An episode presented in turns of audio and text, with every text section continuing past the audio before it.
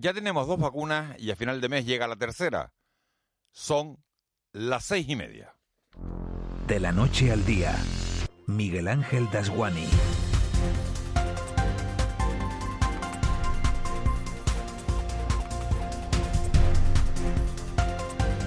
¿Qué tal? Muy buenos días. Canarias amanece hoy con la esperanza de que estas islas tengan la inmunidad de rebaño antes del verano, justo cuando nos prometieron.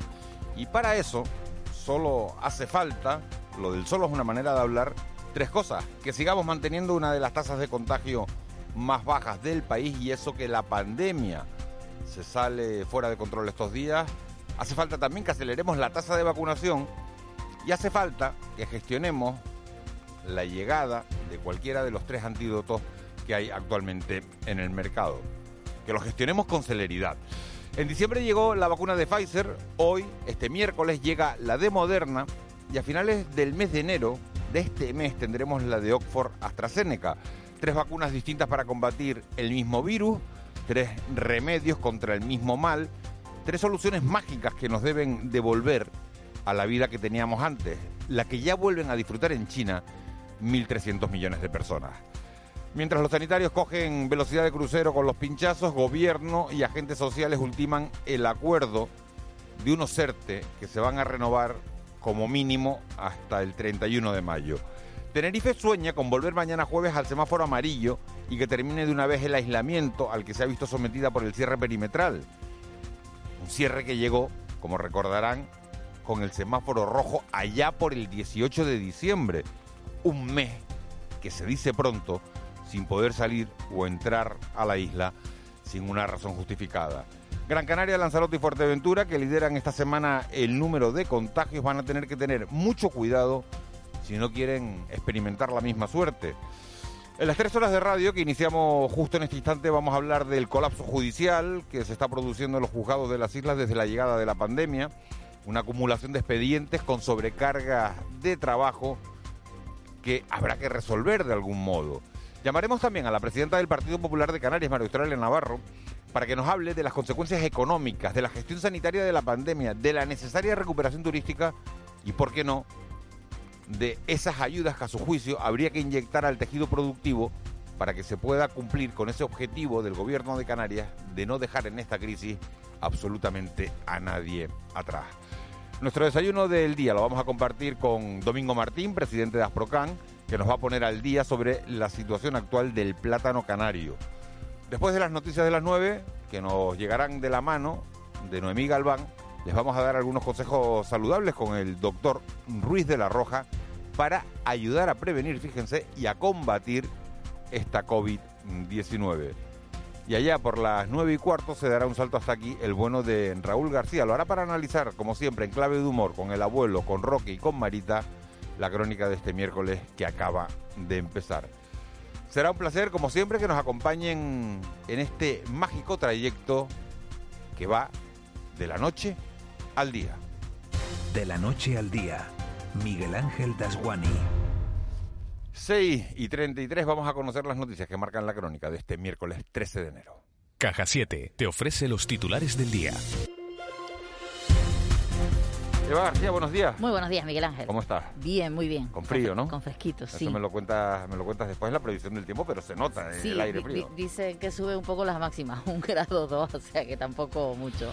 Empezamos este repaso a la crónica del día con una buena noticia. Atracado, ya por fin, la palabra es atracado, en el muelle de Agaete, el Ventago Express. Sobre la una de la madrugada, el catamarán de Fred Olsen Ventago Express, que permanecía varado desde el pasado jueves en una baja próxima al Muelle de las Nieves, en Agaete, ha logrado ser reflotado aprovechando la pleamar y ahora se encuentra atracado de costado en el muelle, según ha informado la compañía. Lo hacía esta madrugada a través de la red social Twitter y ahora procederán a realizar una inspección submarina para evaluar los daños y así tomar las medidas oportunas para asegurar su atraque definitivo. Recordemos que el gobierno de Canarias declaraba la alerta en Agaete, Artenara y la aldea por el combustible vertido al mar desde el buque.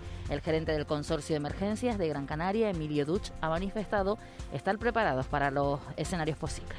Es decir, ahora mismo la competencia de resolución del incidente está donde está, que es en Capitanía Marítima y las empresas que están acometiendo la tarea, pero nosotros tenemos la obligación como administraciones de protección civil y con responsabilidades en emergencias de prever un posible escenario desfavorable. Y eso es sobre lo que estamos trabajando. Ese posible escenario desfavorable, que esperemos que no se llegue a producir, Aumentan los casos de COVID en Gran Canaria y Lanzarote. Canarias ha registrado 245 nuevos contagios y hay que lamentar otros dos fallecidos. Gran Canaria, con un caso, es ahora la isla más afectada, seguida de Lanzarote que suma 83 nuevos contagios y Tenerife se recupera ligeramente, pero seguimos hablando de 54 nuevos casos de COVID-19 en esta isla. El Cabildo de Lanzarote ha anunciado nuevas medidas de seguridad sanitaria para intentar frenar la escalada de contagios. Dolores Corujo es su presidenta suspender todas las actividades de ocio, culturales, deportivas y de mayores organizadas tanto por el Cabildo Insular de Lanzarote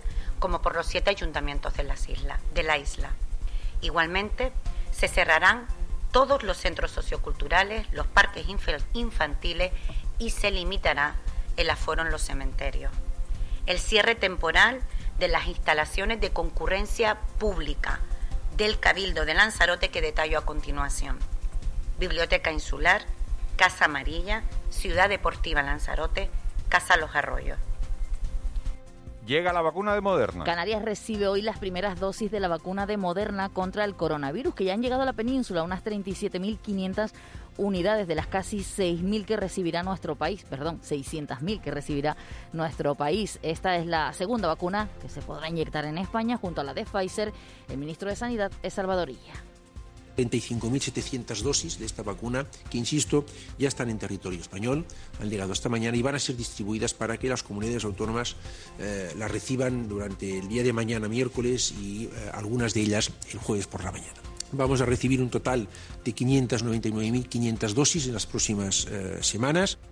Campamentos para migrantes. La Comisión de Ayuda al Refugiado confía en que la puesta en marcha de seis campamentos provisionales para atender a los migrantes que llegan a las islas sea fruto de una buena gestión por parte de las administraciones. En lo que va de año ya han llegado más de 800 migrantes en patera. El portavoz del SEAR en las islas, Chema Santana, ha apuntado que previsiblemente el flujo de migrantes se desplace a las islas de Tenerife y el Hierro debido al control de fronteras. Santana ha reclamado también más apoyo para la isla del Hierro con esta dinámica, pues a lo mejor entre la, semana próxima o muy tarde la siguiente podemos tener ya vacunados los 32.000 profesionales del Servicio Canario de Salud. Casi con toda seguridad, pasado mañana vamos a tener vacunado ya al 100% de las personas mayores que están en residencia y a las personas que las cuidan.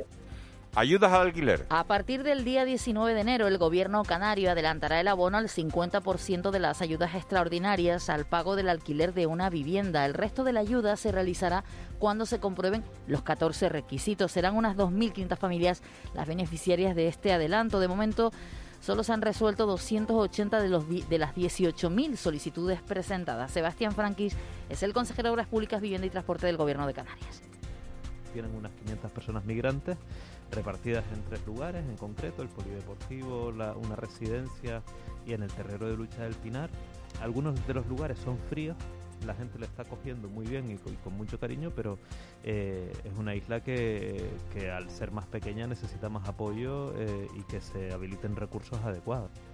Sube el recibo de la luz. El precio de la luz sigue subiendo esta semana algo más de un 2%, aunque no han alcanzado la cifra del pasado viernes, cuando logró su segundo récord histórico. Desde Facua entienden que hay circunstancias que contribuyen a la subida de la luz en enero, pero nada justifica los niveles que está alcanzando su portavoz, es Rubén Sánchez. No significa que tengamos que asumir como bueno como, como aceptable el que suba un 37%, como es el dato actual. El gobierno tiene margen de intervención y podría modular a, la baja esa subida.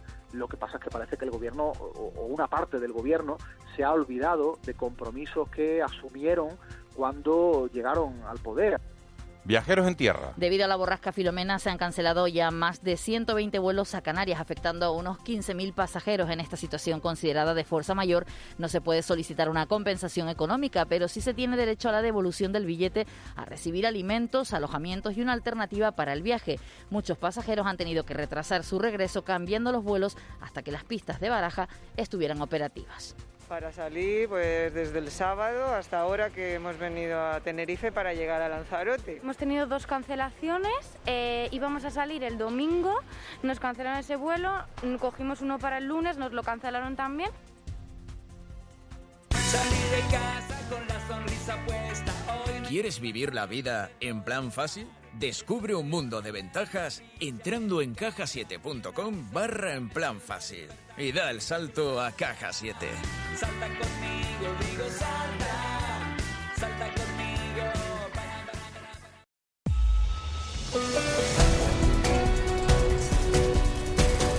6.40 de la mañana, vamos ya con esa, ese repaso al mundo del deporte. Hoy juega el Herba Live, también arranca la Supercopa de España y empiezan a llegar los fichajes del mercado de invierno. Joaquín González, buenos días. Hola, buenos días. El Club Deportivo Tenerife anunció en la noche de ayer su primer fichaje en el mercado de invierno. Se trata del mediocentro, aunque también puede actuar como central, Sergio González, que llega cedido por parte del Cádiz hasta final de temporada. El futbolista, nacido en Cartagena, se muestra ilusionado por llegar y aportar cuanto antes al conjunto blanquiazul. Muy contento por la, por la confianza que, que se me ha dado desde el primer momento y bueno, con muchísimas ganas de de, llegar ahí, ponerme al día con, mis compañeros y poder aportar lo máximo posible para para, para ayudar al club y, al equipo. Un Tenerife que en lo meramente deportivo vuelve esta mañana al trabajo para preparar el choque de los 16 de final de la Copa del Rey que le medirá el próximo domingo a las 5 de la tarde en el Heliodoro Rodríguez López al Villarreal, el cuarto clasificado de la primera división. La Unión Deportiva Las Palmas también tiene entrenamiento en el día de hoy y además por partida doble se ejercitarán los de Pepe Mel a las 10 de la mañana y a las 6 de la tarde en la ciudad deportiva de Barranco los amarillos, eso sí, no competirán este próximo fin de semana al haber quedado eliminados de la Copa del Rey, por lo que su próximo compromiso será el domingo 24 ante el Leganés. Seguimos hablando de fútbol porque esta noche arranca la Supercopa de España con la primera de las semifinales que medirá a partir de las 8 al Fútbol Club Barcelona del tinerfeño Pedri González frente a la Real Sociedad del Gran Canario David Silva, aunque Silva no podrá participar en esta Supercopa por encontrar lesionado en baloncesto. Hoy estaremos muy pendientes al Gran Canaria que inicia su participación en el top 16 del Eurocup recibiendo a partir de las 8 al Mornar Bar de Montenegro y recuerden que estamos en la semana del derby canario en la Liga CB y es que el sábado por la tarde se verán las caras el Gran Canaria y el Canarias y cerramos con balonmano porque la selección española inicia hoy su viaje a Egipto para participar en el Mundial con tenemos una vez más al Gran Canario Dani Sarmiento. 6.42. Eva García, ¿qué tiempo tenemos hoy? Porque yo he notado frío al salir de casa. Sí, tiempo variable en esta jornada, con cielos nubosos en el norte y nordeste de las islas de mayor relieve durante la mañana. No se descartan algunas lluvias débiles que serán menos probables durante el mediodía y se abrirán claros. En el resto, intervalos nubosos que darán paso a una tarde soleada y las temperaturas mínimas que no cambian, mientras que las máximas como decíamos, suben ligeramente, pero estamos hablando que seguimos entre 17 y 20 grados de mínima, 22 grados de mínima. Pero estaba mirando, sabes, Miguel Ángel, me gusta mirar por lo menos las capitales que las pero tenemos. Pero 22 de mínima, ¿cómo? Entre 17 grados de media, perdón, de mínima, ah, de media, ah, de media. de 22 de mínima y digo, pues, pues entonces nos deberíamos estar achicharrando, 22 de media. Y ah. estaba mirando las mínimas que en Lanzarote, por ejemplo, en Arrecife. Mira que la mañana viene rara, ¿eh? hemos, hemos, cambiado, hemos cambiado hace un momento un corte de, de Chema Santana por, por Sebastián Franqui. Ha sido un, error de estas cosas que pasan en el directo, las cosas del, directo, pero mira que viene rara, por eso te digo. Hombre, no, yo digo de media, en vez de media, o sea, de mínima, de media, 17 y 22 grados. En Arrecife, por ejemplo, entre 13 y 20 grados, pero por ejemplo en Valverde entre 10 y 12 grados en, en el día de hoy, según la Agencia Estatal ¿Y de en Meteorología. ¿Y en Lanzarote cómo están? ¿Qué son En Arrecife entre 13 y 20. Hoy más frío en el hierro, el otro día le tocó a Lanzarote. Sí, a primera hora de la tarde oscilarán entre 17 y 22 grados, como decíamos, pero ya en la zona de costa, ya sabemos que en algunos puntos, incluso con temperaturas más frescas y vientos alisios moderados en las, islas, en las islas occidentales y del este-nordeste en las orientales. En el mar, olas de 1 a 2 metros.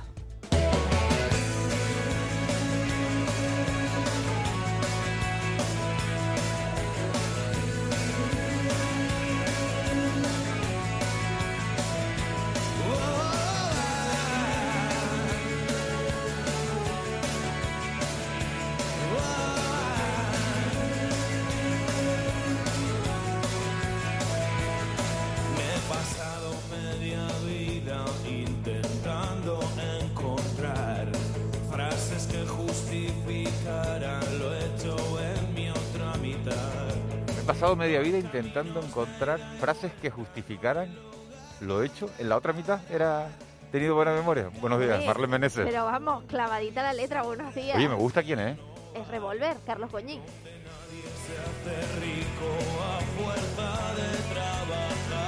Tiene, tiene delito lo mío preguntar quién es Carlos Goñi, ¿no? Oye, no, ninguno, para nada. sí, sí, porque, porque no, es, no es un becario, ¿no? No, pero bueno, ¿Cuántos años puede llevar cantando Carlos Goñi?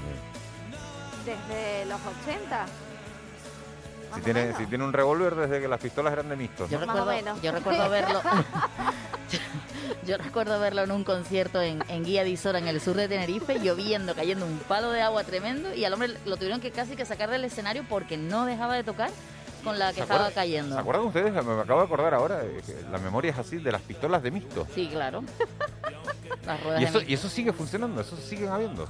Pues habrá que preguntar. Yo creo que eso es poco potente para lo que tiran los chiquillos ahora. Bueno, los chiquillos y los grandes que se dedican a tirar Ahora, petardos pero, y cosas pero y además todos juegan ahí en casa también con los videojuegos, las pistolas para videojuegos, una cosa tremenda. Tengo que preguntarlo si, si uno podría recuperar, no por nada, sino... Tienen que existir jugueterías que vendan cosas antiguas, ¿no? Sí, porque antes, eh, bueno, las bromas de- de- del Día de los Inocentes, esas cosas siguen siendo más o menos igual. Los petardos siguen siendo igual. Bueno, los petardos siguen siendo igual, no. Los, los- los petardos ahora pueden hacer un atentado con los que con los que venden en la en las Pues tiendas. sí. Oye, estas navidades es que sonaron un montón, ¿eh? Vamos con vamos con la prensa. Siete menos cuarto de la mañana que traen los periódicos Pues hoy. nos vamos a la provincia. A cinco columnas, la, la pandemia vuelve a situarse en Canarias fuera de control. Además, Ciudadanos solo apoyaría al gobierno de Torres propuesta a propuesta. Con una imagen realmente curiosa, eh, colas para viajar tras la cancelación en los aeropuertos. En el periódico Diario de Avisos, la imagen es de Luis Serra Magem, que ocupa la portada de portavoz del Comité Asesor del Gobierno. La hostelería de Tenerife podría abrir los comedores, pero no es un premio, no nos engañemos. Además, el orotavense Pablo Hernández, nombrado nuevo presidente de la SEC, la Zona Especial Canaria. En el periódico Canarias 7, la tercera, la tercera ola avanza en las islas por el alza del de casos en Lanzarote y Gran Canaria a cuatro columnas. Además, el fuel se dispersa, es la imagen que se veía ayer en el muelle de Agaete. Mucho frío y lluvias en la zona norte tras el paso de Filomena. Y en el periódico El Día, cinco columnas, las residencias isleñas estarán inmunizadas este mes. Y la imagen no podía ser de otra que el paisaje polar en el Teide. Además lo han calificado así de polar. Espectacular esa imagen a, a cinco columnas de- del periódico El Día, porque la ve uno, ve uno la foto y, y no está frío. Sí, ves la foto y no está frío. Abrieron las carreteras, eh, nada, un par de horitas y al momento las volvieron a cerrar porque hacía tanto frío que se volvió a que la carretera. ¿no? Admiro de verdad a la gente que llega ahí, se encuentra la carretera cerrada, aparca el coche en el arcén camina. y se echa a andar con ese voluntad. frío, con una fuerza de voluntad. Y preocupante el titular a cinco columnas de, de la provincia. De, que la pandemia en Canarias vuelve a situarse fuera de control y es mala noticia para Gran Canaria y es mala noticia para la isla de Lanzarote porque están bajando los contagios en Tenerife. Eso quiere decir, lo más importante, que se va a terminar con toda probabilidad, habrá que esperar mañana a ver qué decide el gobierno, el cierre perimetral de, que se decretó en la isla el día 18 de diciembre y bueno, podrán entrar otra vez los tinerfeños, entrar y salir a la isla. En Gran Canaria y en Lanzarote está la, situación 2. El presidente en la entrevista con, con Miguel Guedes de este lunes en Canarias Radio, el presidente del gobierno decía que es improbable que Gran Canaria y Lanzarote vuelvan al nivel 1, pero esperemos que tampoco se eleve más el nivel de el nivel de protocolo sanitario y que se queden con ese semáforo amarillo y no vaya la situación hasta, hasta el semáforo rojo. ¿Qué trae la prensa nacional? Pues lo que está pasando en Canarias también está pasando a nivel nacional, pero más. En el periódico El País, la expansión de la tercera ola ya mete presión sobre las UCI. Es un titular a dos columnas y además Bárcenas ofrece al juez pruebas de la caja B del PP de Aguirre. La imagen de portada, además, un vecino eh, en Aragón camina por esas calles de la localidad y una cosa muy importante, el FBI avisó el día 5 de que se preparaba una guerra contra el Capitolio. En el periódico El Mundo, a cuatro columnas, Podemos se inhibe del temporal y hace oposición interna al PSOE. La imagen de portada es Sánchez que se abraza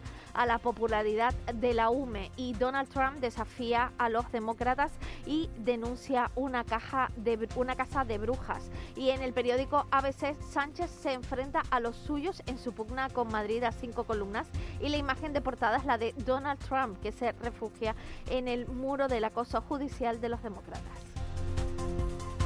Lo de Trump es que no tiene nombre.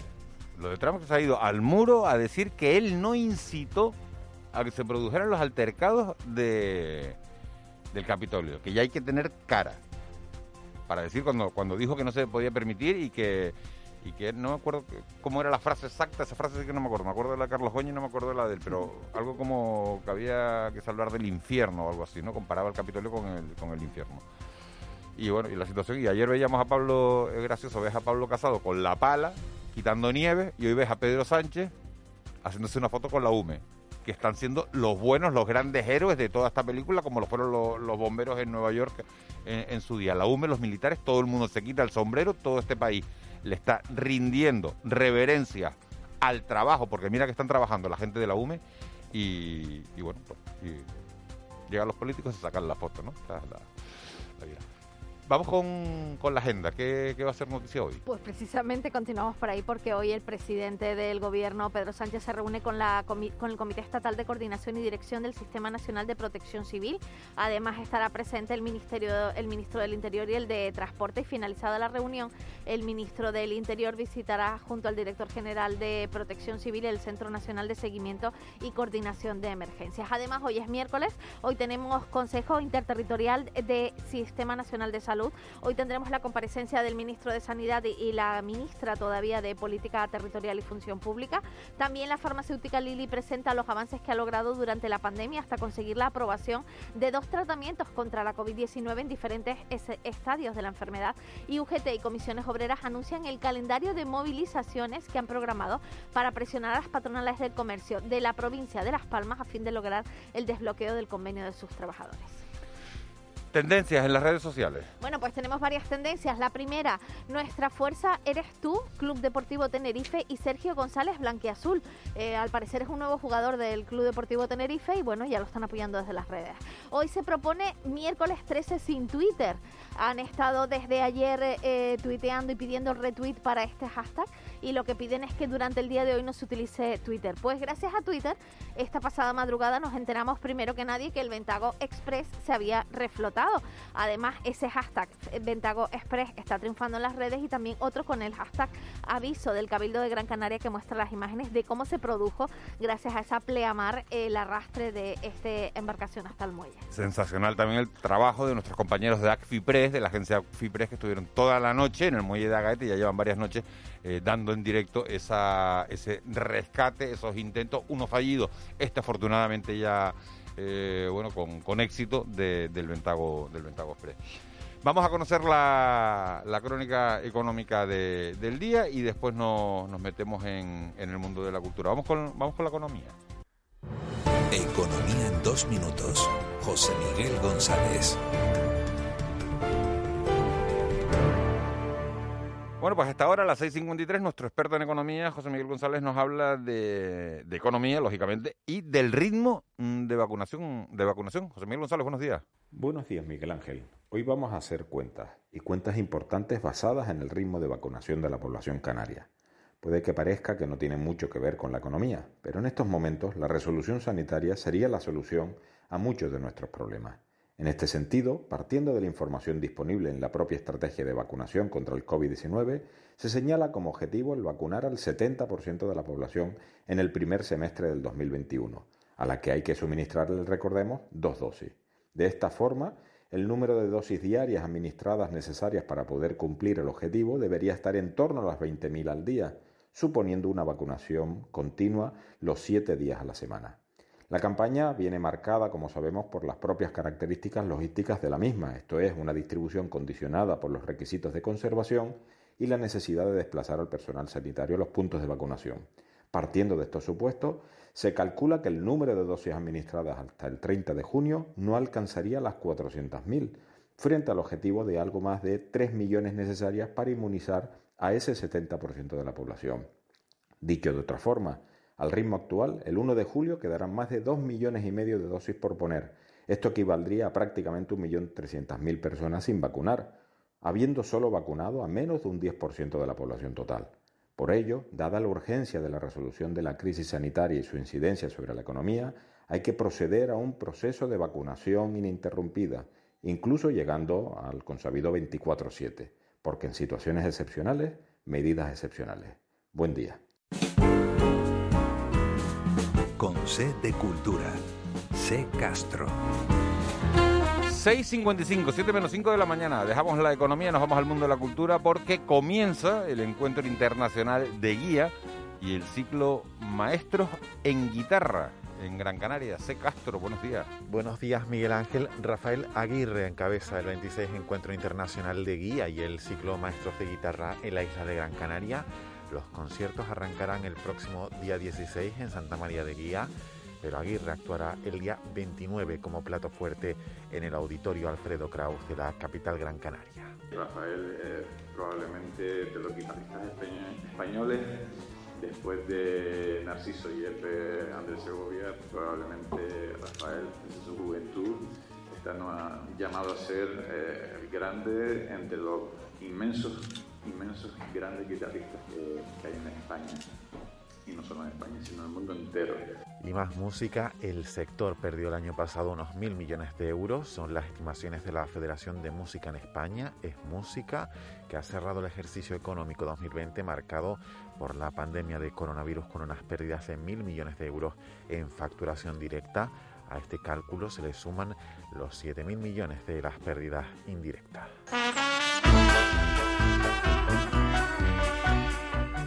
Pesar de estos números, la industria continúa. Es el caso de Amparanoia, que presenta nuevo disco, Hipnosis Colectiva.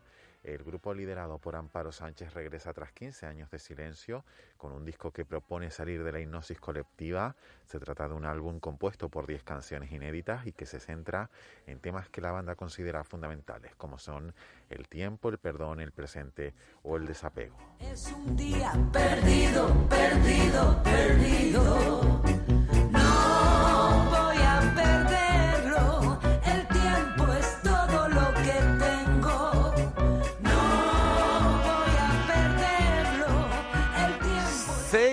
57, Marlene Meneses. Esta es la pregunta que más me gusta del día. Día Mundial de la lucha contra la depresión, un trastorno emocional que afecta a más de 300 millones de personas en el mundo, siendo considerada la primera causa mundial de discapacidad, incidiendo normalmente, eh, notablemente en las tasas de mortalidad y morbilidad y que impacta en todas las edades y de manera significativa en adolescentes y personas de la tercera edad. Bueno, va a pensar la gente que, me gusta recrearme en la desgracia para nada. Cuando digo Día Mundial es que pienso que me, que me vas a dar una alegría, pero es verdad que hay que tener días mundiales de este tipo de enfermedades para visibilizarlas, para ser conscientes, para ser solidarios y, para, y para apoyar todas las causas que, luchan para acabar con ellas.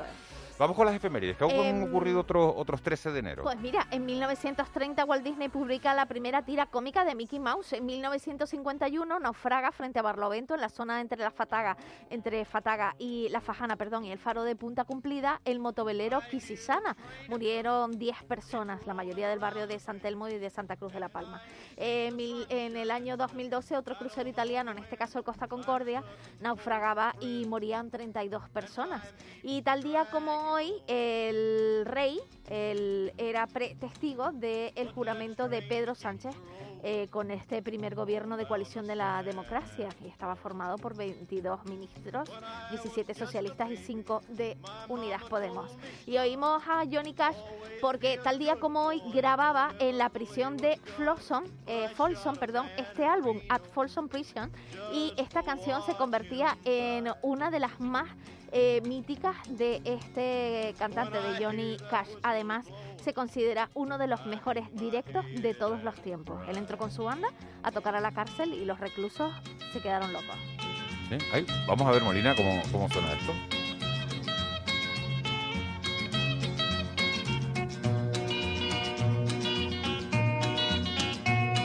Suena bien, ¿eh? Johnny Cash, que estuvo eh, tres intentos de entrar en la cárcel, además por tema de tráfico de drogas y por otras cuestiones, y se salvó por los pelos. Mejor componer que cumplir condena.